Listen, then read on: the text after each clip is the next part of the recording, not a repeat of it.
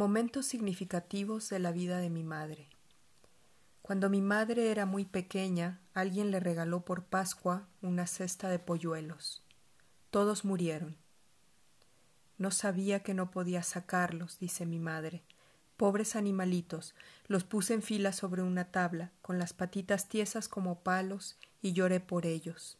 Los quería a muerte. Es posible que mi madre mencione esta historia para ilustrar su propia estupidez y también su sentimentalismo.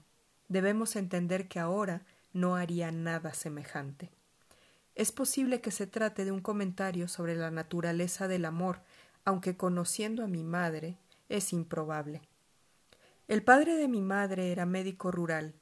Antes de la aparición de los automóviles, recorría su territorio en una caleza tirada por caballos, y antes de la aparición de las quitanieves, iba en un trineo tirado por caballos, entre ventiscas y tormentas y en mitad de la noche, para llegar a casas iluminadas con lámparas de aceite, donde el agua hervía en la cocina de leña y había sábanas de franela calentándose en el escurreplatos, para ayudar a traer al mundo a niños que luego recibirían su nombre.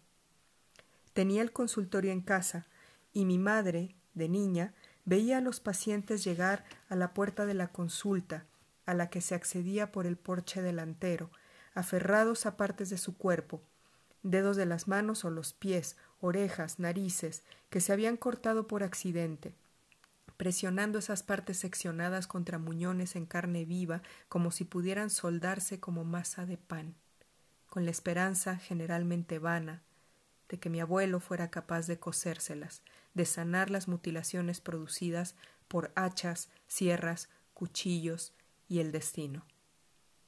Mi madre y su hermana menor remoloneaban junto a la puerta cerrada del consultorio hasta que eran expulsadas. Detrás de la hoja de madera se oían gemidos, gritos ahogados y peticiones de socorro. Para mi madre, los hospitales no han sido nunca lugares agradables, y la enfermedad no concede tregua ni respiro. Nunca enfermes, dice. Y lo dice en serio. Ella casi nunca enferma.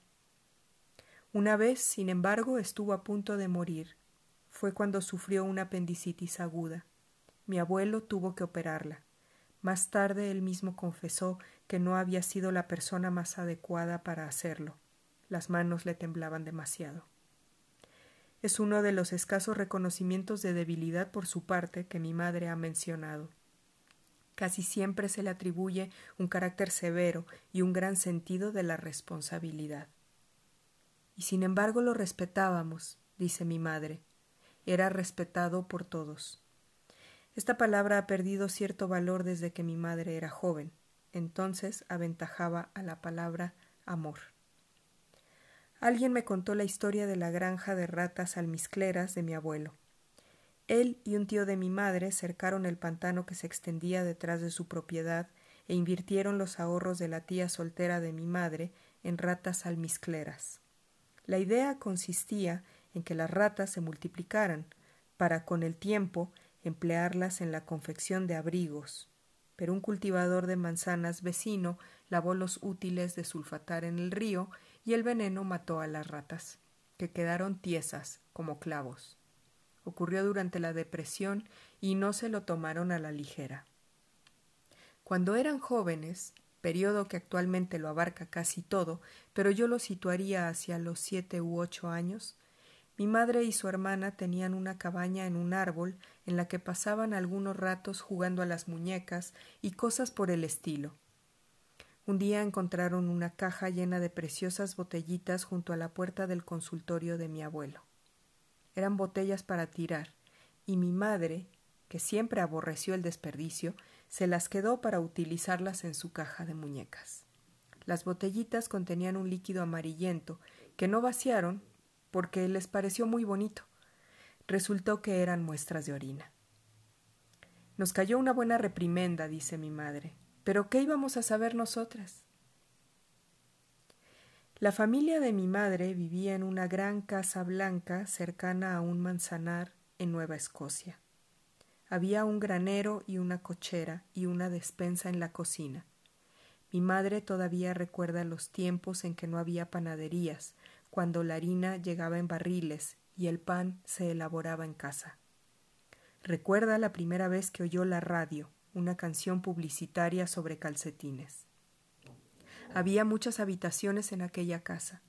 Aunque he estado allí, aunque la he visto con mis propios ojos, no sé cuántas había. Tenía partes clausuradas, o al menos así lo parecía, y había escalera de servicio. Los pasillos conducían a otro lugar. En ella vivían cinco niños, los padres y dos sirvientes, un hombre y una mujer, cuyos nombres y rostros cambiaban continuamente.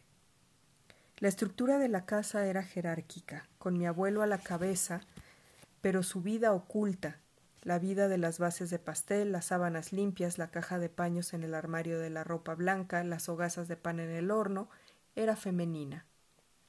La casa y todos los objetos que contenía crepitaba de electricidad estática. La atravesaban corrientes subterráneas. El ambiente estaba saturado de cosas conocidas pero de las que no se hablaba. Como un tronco hueco, un tambor o una iglesia amplificaba los sonidos, de modo que todavía se puede oír algo de conversaciones susurradas hace sesenta años. En aquella casa no podías levantarte de la mesa hasta que dejabas el plato vacío. Piensa en los armenios que se mueren de hambre, decía mi madre, dice la mía. Nunca entendí de qué les iba a servir a ellos que me comiera hasta el último mendrugo. Fue en aquella casa donde vi por primera vez tallos de avena en un jarrón, cada uno envuelto en el precioso papel de plata rescatado con sumo cuidado de una caja de bombones. Pensé que era lo más extraordinario que había visto en la vida y empecé a guardar papel de plata. Sin embargo, nunca llegué a envolver en él tallos de avena, lo que de todos modos tampoco habría sabido hacer. Al igual que otras formas artísticas de civilizaciones desaparecidas, esta técnica se ha perdido y es imposible recuperarla. Teníamos naranjas por Navidad, dice mi madre. Las enviaban de Florida, eran muy caras. Ese era el mejor regalo, encontrar una naranja en el fondo del calcetín. Es curioso recordar ahora lo bien que sabían. Cuando tenía dieciséis años, mi madre llevaba el cabello tan largo que podía sentarse sobre él. Las mujeres se cortaban el cabello a lo chico en aquel entonces. Llegaban los años veinte. El pelo era motivo de quebraderos de cabeza para mi madre, pero mi abuelo, muy estricto, le prohibía cortárselo. Esperó hasta un sábado en que su padre tenía hora con el dentista. En aquellos tiempos no había anestesia, dice mi madre, y el torno se accionaba con un pedal y hacía un ruido espantoso. Incluso el dentista tenía los dientes amarillentos, mascaba tabaco y escupía en una escupidera mientras trabajaba en tus dientes. Mi madre, buena imitadora, se detiene en este punto para imitar el sonido del torno y de los salivazos. Era una auténtica agonía, dice. El gas que te adormecía fue como una bendición del cielo. Mi madre entró en la consulta del dentista, donde mi abuelo aguardaba sentado en la silla, pálido por el dolor. Le preguntó si podía cortarse el pelo. Él respondió que hiciese lo que quisiera, con tal de que saliera de allí y dejara de molestarle. Así que salí corriendo y fui a cortármelo, dice mi madre con desenfado. Luego se enfureció, pero ya no había nada que hacer. Me había dado permiso. Mi cabello está guardado en una caja de cartón que hay en un baúl en el sótano de la casa de mi madre, donde lo imagino más deslustrado y quebradizo con cada año que pasa, y tal vez apolillado. A estas alturas se parecerá a las marchitas coronas de pelo de la joyería funeraria victoriana. O tal vez haya producido moho seco, en su envoltorio de papel de seda resplandece débilmente en la oscuridad del baúl. Sospecho que mi madre no recuerda que está ahí. Me lo cortaron con gran alivio por mi parte cuando tenía doce años y acababa de nacer mi hermana.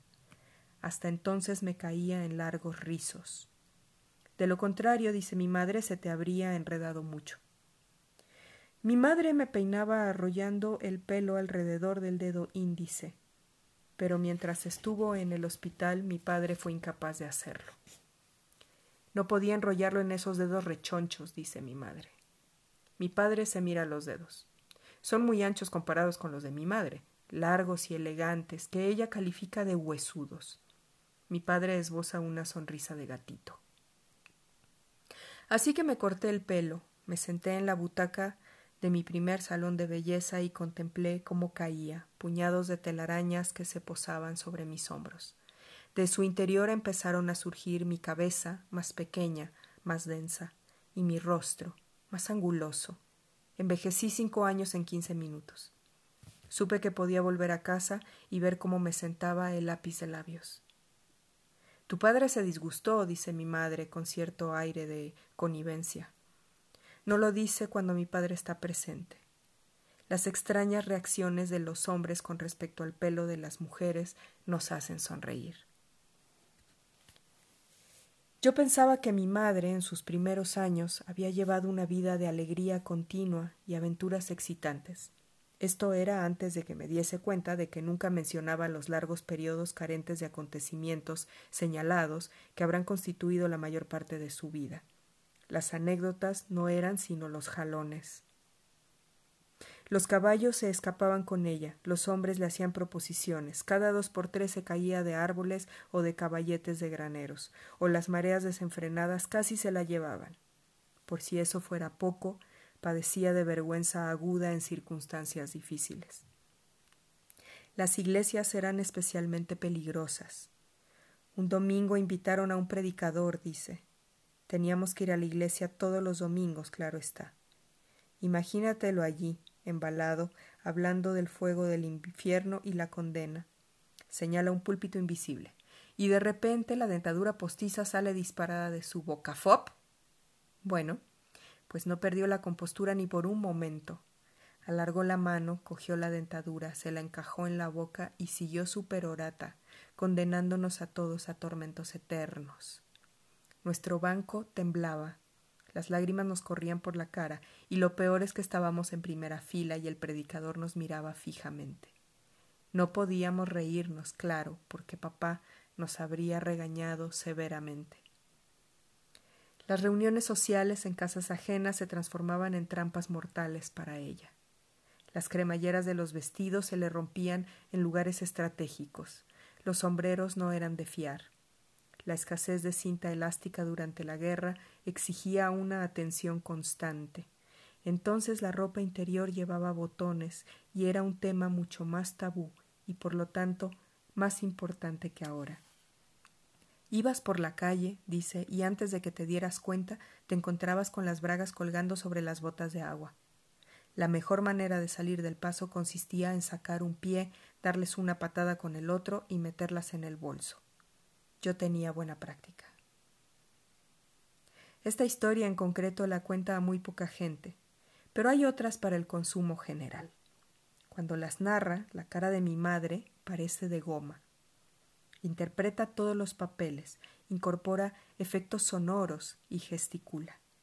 Le centellean los ojos, a veces con cierta malicia, pues aunque mi madre es apacible, anciana y toda una señora, trata por todos los medios de no ser una apacible señora anciana. Cuando alguien está tentado de tomarla por tal, lo sorprende con una frase inesperada. Se niega a que la juzguen de entrada pero no hay forma de obligar a mi madre a contar historias cuando no quiere. Si se le asusa, se muestra cohibida y no dice nada. O se ríe, se va a la cocina y no tarda en oírse el zumbido de la batidora. Hace mucho tiempo que dejé de animarla a bromear en las fiestas. En compañía de desconocidos, se limita a escuchar con gran atención, la cabeza un tanto ladeada y una sonrisa de fría cordialidad en los labios. El secreto consiste en esperar a ver qué dirá después. A los diecisiete años mi madre entró en la escuela normal de Truro. Ese nombre, escuela normal, encerraba cierta magia para mí. Pensaba que tenía algo que ver con aprender a ser normal, lo que quizás sea cierto, porque allí se iba para aprender a ser maestra. Con posterioridad, mi madre dio clases en un colegio de una sola aula no muy alejado de su casa. Todos los días iba y venía del colegio a caballo.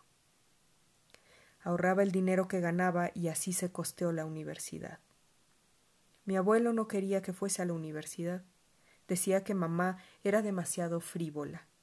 En su opinión, le gustaba demasiado patinar sobre hielo y bailar. Cuando estudiaba en la escuela normal, mi madre se alojaba en casa de una familia que tenía varios hijos de edades similares a las de las chicas que hospedaban.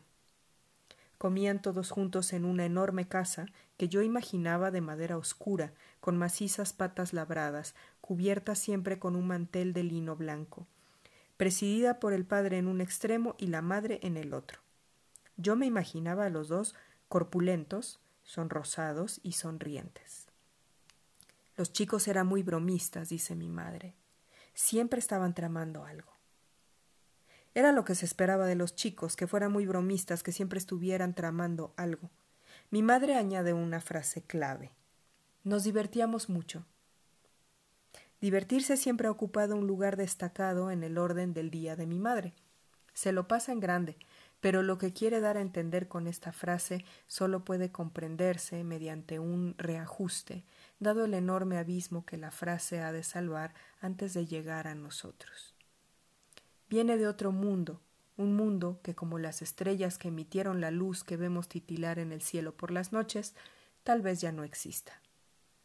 Se pueden reconstruir los detalles de ese mundo, los muebles, la ropa, los adornos de la repisa de la chimenea, las jarras, las vasijas, incluso los orinales de los dormitorios.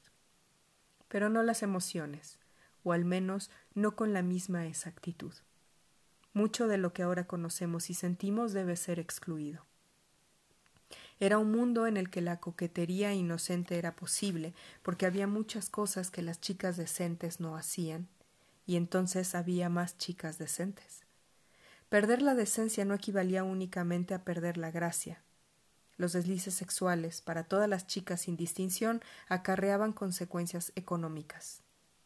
Entonces la vida era más alegre e inocente y al mismo tiempo estaba impregnada de culpa y de terror, o como mínimo de ocasiones para ello, en el ámbito más cotidiano. Era como el haiku japonés, una forma limitada de perímetros rígidos en cuyo interior era posible la más asombrosa libertad.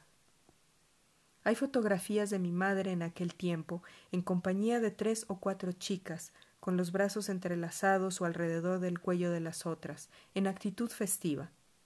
Tras ellas, más allá del mar, las colinas o lo que haya de fondo, existe un mundo que ya se precipita hacia la destrucción sin que ellas lo sepan. Se ha enunciado la teoría de la relatividad. El ácido se está acumulando en las raíces de los árboles. Las ranas toro están condenadas. Sin embargo, sonríen con algo que desde esta distancia podría calificarse de gallardía. La pierna derecha adelantada en una parodia de las coristas. Una de las diversiones favoritas de las chicas que se hospedaban en la casa y de los hijos de la familia era el teatro de aficionados. Los jóvenes, porque se los llamaba así, los jóvenes, actuaban en obras que se representaban en el sótano de la iglesia. Mi madre era una de las actrices habituales. En algún lugar guardo un montón de libretos, opúsculos amarillentos con los diálogos de mi madre subrayados a lápiz. Son todo comedias, todas impenetrables. Entonces no había televisión, dice mi madre, teníamos que inventarnos nuestras propias diversiones. Para una de estas obras hacía falta un gato, y mi madre y uno de los hijos cogieron el gato de la familia. Lo metieron en una bolsa de lona y fueron al ensayo en coche. Entonces ya había coches. Mi madre llevaba la bolsa en el regazo. El gato, probablemente asustado, se orinó. Se orinó tanto que el líquido traspasó la lona y mojó la falda de mi madre. Al mismo tiempo produjo un hedor espantoso. Quería que me tragara la tierra, dice mi madre, pero ¿qué podía hacer? En aquellos tiempos estas cosas, se refiere al pipí de gato o a cualquier clase de pipí, no se mencionaban. Se refiere a que no se mencionaban ante un miembro del sexo opuesto. Me imagino a mi madre cabalgando la noche en aquel coche, con la falda empapada, muerta de vergüenza, y al joven sentado a su lado, con la mirada fija al frente, fingiendo no haberse dado cuenta de nada. Ambos tienen la sensación de que no es el gato el que ha cometido este innombrable acto de micción, sino mi madre. Y así continúan adelante, siguiendo una línea recta que les conduce por encima del Atlántico hasta superar la curvatura de la Tierra, más allá de la órbita de la Luna, hasta hundirse en la infinita oscuridad. Mientras tanto, de nuevo en la Tierra, mi madre dice Tuve que tirar la falda. Era estupenda, pero no hubo forma de quitarle el mal olor. Solo una vez oí jurar a tu padre, dice mi madre que nunca profiere juramentos. Cuando llega a un punto de la historia que requiere un taco, dice maldita sea o jolines. Fue el día que se aplastó el pulgar al perforar el pozo para extraer agua. Sé que esta anécdota sucedió antes de que yo naciera, en el norte, donde debajo de los árboles y de las hojas que cubren el suelo no hay sino arena y roca. El pozo era para una bomba manual que a su vez era para la primera de las numerosas cabañas y casas que mis padres construyeron juntos. Puesto que más tarde observé cómo se perforaban los pozos y se instalaban las bombas manuales, sé cómo se hace. Hay un tubo que acaba en punta por un extremo. Se hinca en la tierra con una almádena y a medida que se hunde se van introduciendo más tubos hasta que se alcanza el agua potable. Para que el extremo superior no se estropee, se coloca un taco de madera entre la almádena y el tubo. Lo mejor es que otra persona lo sostenga. Así se aplastó mi padre el pulgar, sostenía el taco al mismo tiempo que golpeaba con la almádena. Se le hinchó como un rábano, dice mi madre. Tuvo que hacerse un agujero en la uña con la navaja para aliviar la presión. La sangre salió disparada, como las pepitas de un limón.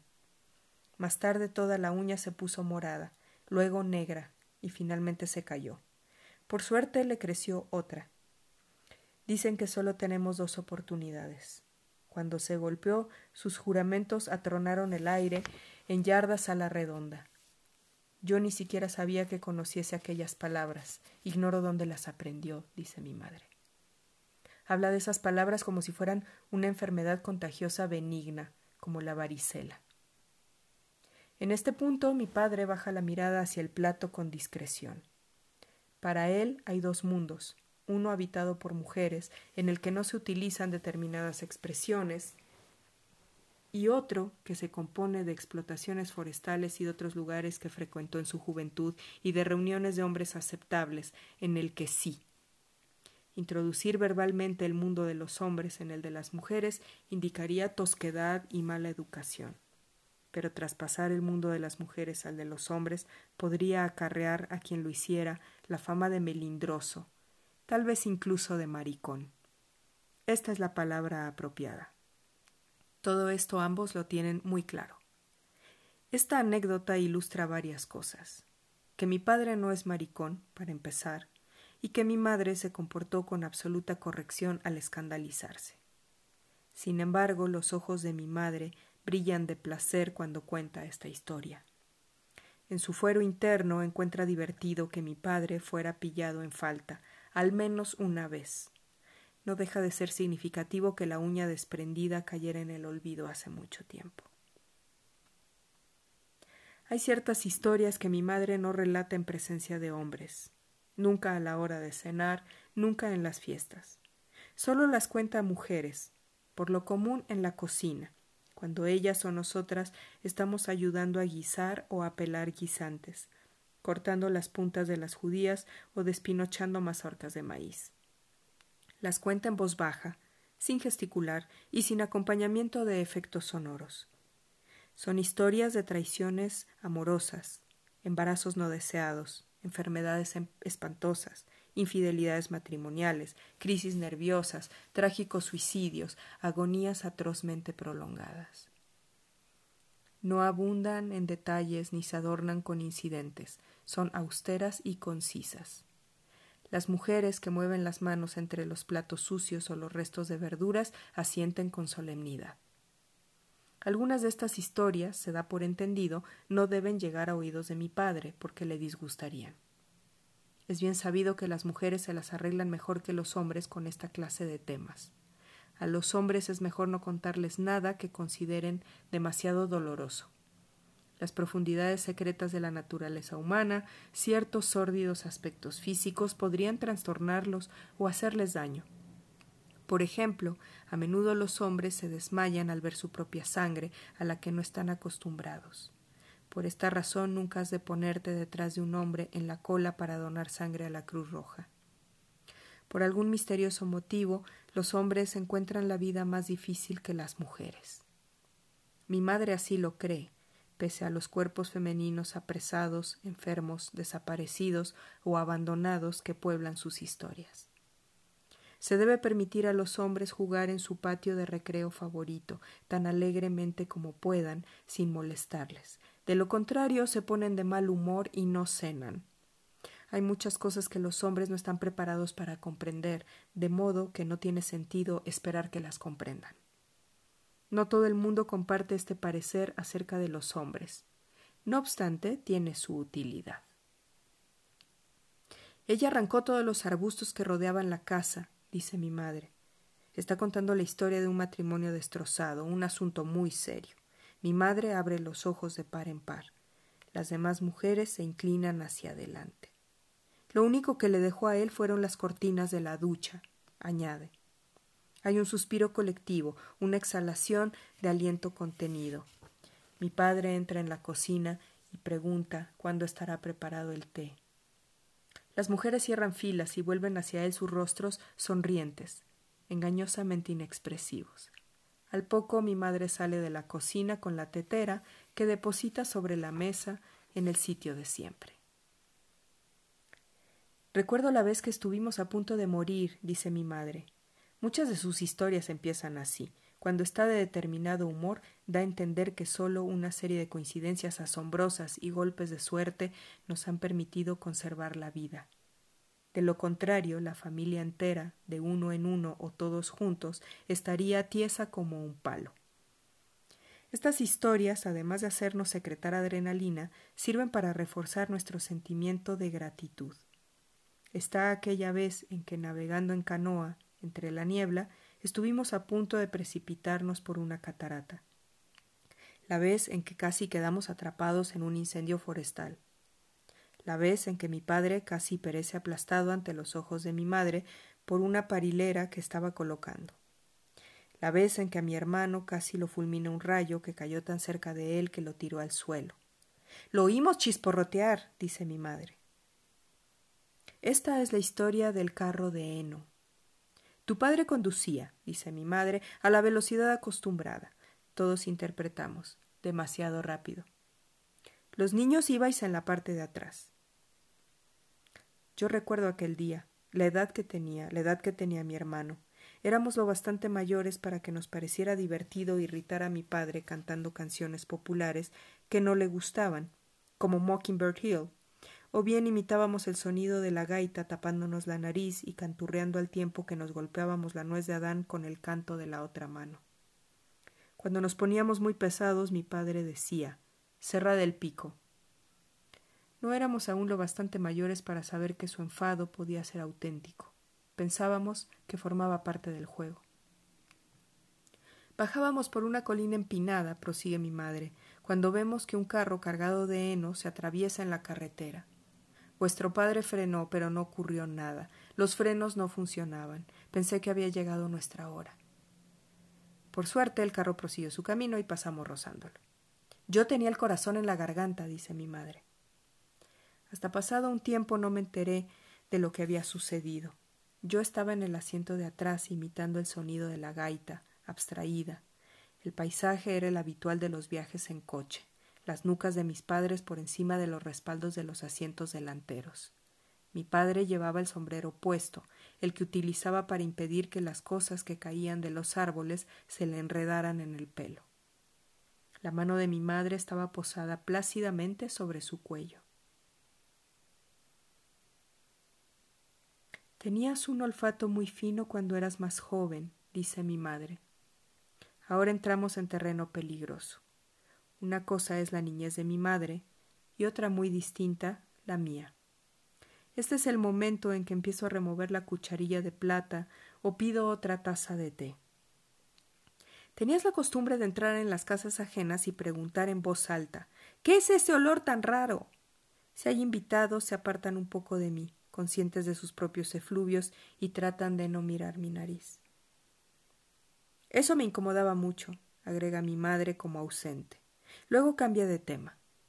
Eras una niña muy dócil, te levantabas a las seis de la mañana y te ponías a jugar sola en el cuarto de los juguetes cantando. Hace una pausa. Una voz lejana, la mía, aguda y argentina, flota en el espacio que nos separa. Hablabas por los codos como una cotorra desde que te despertabas hasta que te acostabas.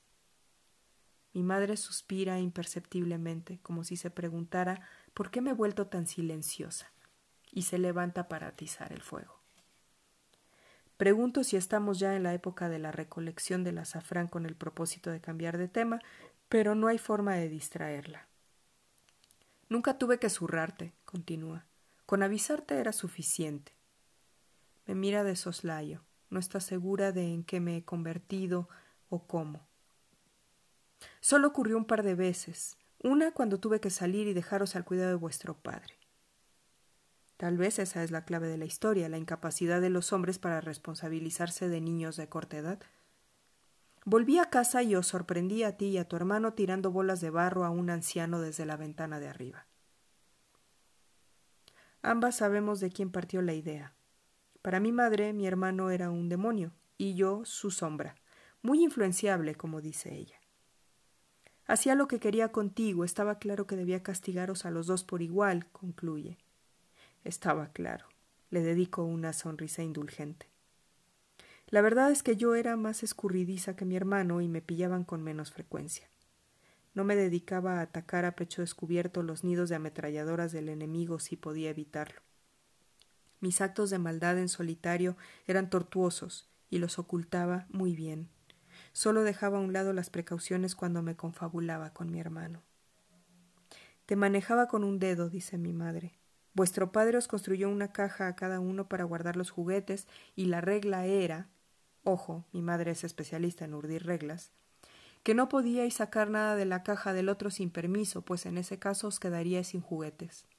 Pero él te los quitaba, acuérdate, te convencía de que jugarais a papás y mamás y él hacía de bebé, luego hacía que lloraba, y cuando le preguntabas qué quería, te pedía cualquier cosa que tuvieras fuera de la caja y que le hiciera gracia en aquel momento. Siempre se lo dabas. No me acuerdo de eso, pero sí de haber jugado a la Segunda Guerra Mundial en el suelo de la sala de estar, con ejércitos formados por ositos y conejos de felpa. Pero es obvio que se establecieron algunas conductas primarias. Aquellas primeras experiencias con la caja de juguetes y el mismo concepto caja de juguetes encierra no pocas implicaciones. ¿Me habrán hecho desconfiar de los hombres que despiertan sentimientos maternales y al mismo tiempo ser sensible a ellos? Me habrán condicionado a creer que si no soy solícita, si no soy afable, si no soy el sempiterno cuerno de la abundancia proveedor de placeres y diversiones, cogerán su colección de tapones de botellas y sus raídos ositos de una sola oreja y se escaparán al bosque para jugar a francotiradores? Es probable. Lo que mi madre considera gracioso quizá haya sido letal. Pero esta no es su única historia acerca de mi credulidad e ingenuidad. Falta el golpe de gracia, el cuento de las galletas en forma de conejito. Sucedió en Ottawa, me habían invitado a un té que ofrecía el gobierno, dice mi madre. Y este hecho por sí solo introduce un elemento terrorífico. Mi madre odiaba las recepciones oficiales, a las que sin embargo se veía obligada a asistir por ser esposa de un funcionario os tuvimos que llevar. En aquel tiempo no podíamos permitirnos el lujo de pagar una niñera. La anfitriona había preparado una bandeja de galletas para los niños y mi madre procede a describirlas. Maravillosas galletitas en forma de conejo con la cara y el traje de azúcar coloreado, falditas para las conejitas, pantaloncitos para los conejitos. Tú elegiste una, dice mi madre. Te fuiste sola a un rincón. La señora X reparó en ti y se acercó. ¿No te vas a comer la galletita? preguntó. Ah, no, voy a sentarme aquí para hablar con ella, respondiste. Y allí te sentaste más contenta que unas Pascuas. pero alguien cometió el error de dejar la bandeja al alcance de tu hermano. Cuando volvieron a mirar no quedaba ni una sola galleta. Se las había comido todas. Te aseguro que aquella noche se encontró muy mal. Algunas historias de mi madre escapan a todo análisis. ¿Cuál es la moraleja de esta última? Que yo era idiota queda bastante claro, pero mi hermano tuvo dolor de estómago. ¿Qué es mejor? ¿Comer lo que se tiene a mano, en un sentido estrictamente materialista, y tanto como se pueda? ¿O refugiarse en un rincón y hablar con la comida? Era uno de los interrogantes favoritos de mi madre antes de que me casara, cuando llevaba a cenar a casa a los que mi padre denominaba pretendientes. A los postres salía a colación la historia de la galleta en forma de conejito, y yo me encogía, y toqueteaba la cuchara mientras mi madre contaba alegremente la historia. ¿Qué se esperaba que pensaran los pretendientes? ¿Se ponía al descubierto mi benevolente feminidad para que la examinaran? ¿Se les decía de forma civilina que yo era inofensiva, que me limitaría a hablar con ellos sin devorarles? ¿O acaso mi madre en cierto modo los ahuyentaba? Porque hay algo un tanto demencial en lo que respecta a mi comportamiento, una característica propia de las personas a las que se espera ver levantarse de la mesa de un salto y gritar No os comáis eso, está vivo. Con todo hay una diferencia entre simbolismo y anécdota. A veces lo recuerdo cuando escucho a mi madre. En mi próxima reencarnación, dijo mi madre en una ocasión, seré arqueóloga y me dedicaré a desenterrar cosas. Estábamos sentadas en la cama que había sido de mi hermano, luego mía y después de mi hermana, examinando el contenido de los baúles para decidir qué íbamos a tirar y qué íbamos a regalar. Mi madre cree que lo que salvamos del pasado es, antes que nada, una cuestión de elección. En aquella época algo le sucedía a la familia. Algún miembro no era feliz. Mi madre estaba taciturna, no mostraba su alegría habitual. Su afirmación me dejó estupefacta. Era la primera vez que oía a mi madre decir que habría preferido ser algo distinto de lo que era. Yo tendría unos treinta y cinco años por entonces, pero me resultó chocante y un tanto ofensivo saber que mi madre no estaba del todo satisfecha con el papel que el destino le había deparado, el de ser mi madre. Qué infantiles somos todos en lo que concierne a las madres. Poco tiempo después me convertí en madre y ese acontecimiento me cambió por completo. Mientras peinaba mi cabello poco menos que indomable, arrollándolo alrededor de su largo dedo índice en lucha con los enredos, mi madre solía leerme cuentos. Casi todos ellos siguen en casa, pero uno ha desaparecido. Tal vez se tratara de un libro de la biblioteca. Narraba la historia de una niña tan pobre que solo tenía una patata para cenar. Y mientras la estaba asando, la patata dio un brinco y huyó a toda prisa. Se produjo entonces la habitual persecución, pero no consigo recordar cómo terminaba el cuento. Un lapsus muy significativo. Era uno de tus cuentos favoritos, dice mi madre. Es probable que aunque tenga la impresión de que yo me identificaba con la niña, su hambre y su sensación de pérdida. En realidad me identificaba con la patata. Las primeras influencias son importantes. Esta tardó bastante en emerger, seguramente hasta después de que fuera a la universidad y empezara a usar medias negras, a hacerme moño y a tener pretensiones. Se instaló la melancolía. Nuestra vecina, a la que le interesaba el vestuario, abordó a mi madre. Si se preocupara de su aspecto, cita mi madre, podría resultar muy atractiva. Siempre estabas ocupada, muy ocupada, agrega con benevolencia, refiriéndose a aquella época. Siempre estabas cocinando algo, madurando algún proyecto. Forma parte de la mitología de mi madre que soy tan alegre y productiva como ella, aunque admite que oculto estas cualidades ocasional y temporalmente. No se me permitía deambular angustiada por la casa. Tenía que desahogarme en el sótano, a donde mi madre no iría a molestarme y a aconsejarme que diese un paseo para mejorar la circulación sanguínea. Era su respuesta a cualquier indicio, por débil que fuera, de profundo abatimiento. No había nada que una rápida caminata entre las hojas muertas, el viento ululante o la sellisca no pudieran curar. Yo sabía que me estaba afectando el Zeitgeist, el espíritu de los tiempos, y que tales remedios eran ineficaces. Flotaba en los días de mi madre como una niebla tóxica. La oscuridad se extendía a mi alrededor.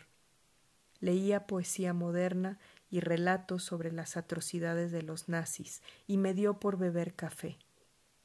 Mi madre desde muy lejos pasaba el aspirador en torno a mis pies mientras yo estudiaba sentada en sillas, arrebujada en una manta gruesa, porque siempre tenía frío. Mi madre cuenta pocas historias sobre esa época, de la que yo recuerdo muy bien la extraña mirada que a veces captaba en sus ojos. Pensé por primera vez en la vida tal vez mi madre me tenía miedo. Ni siquiera podía tranquilizarla, pues solo era vagamente consciente de la naturaleza de su angustia, pero debía de haber algo en mí que se hallaba fuera de su alcance. En cualquier momento podía abrir la boca y hablar en un idioma desconocido para ella. Me había convertido en una visitante del espacio exterior, una viajera del tiempo que regresaba del futuro para anunciar un gran desastre.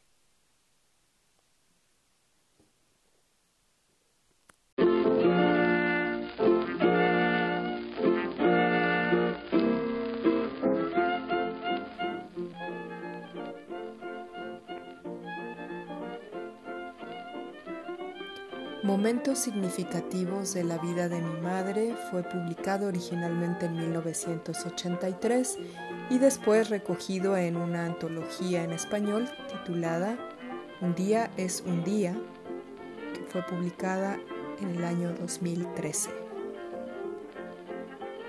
Yo soy Loba con Alas y esto es Mujer y Palabra.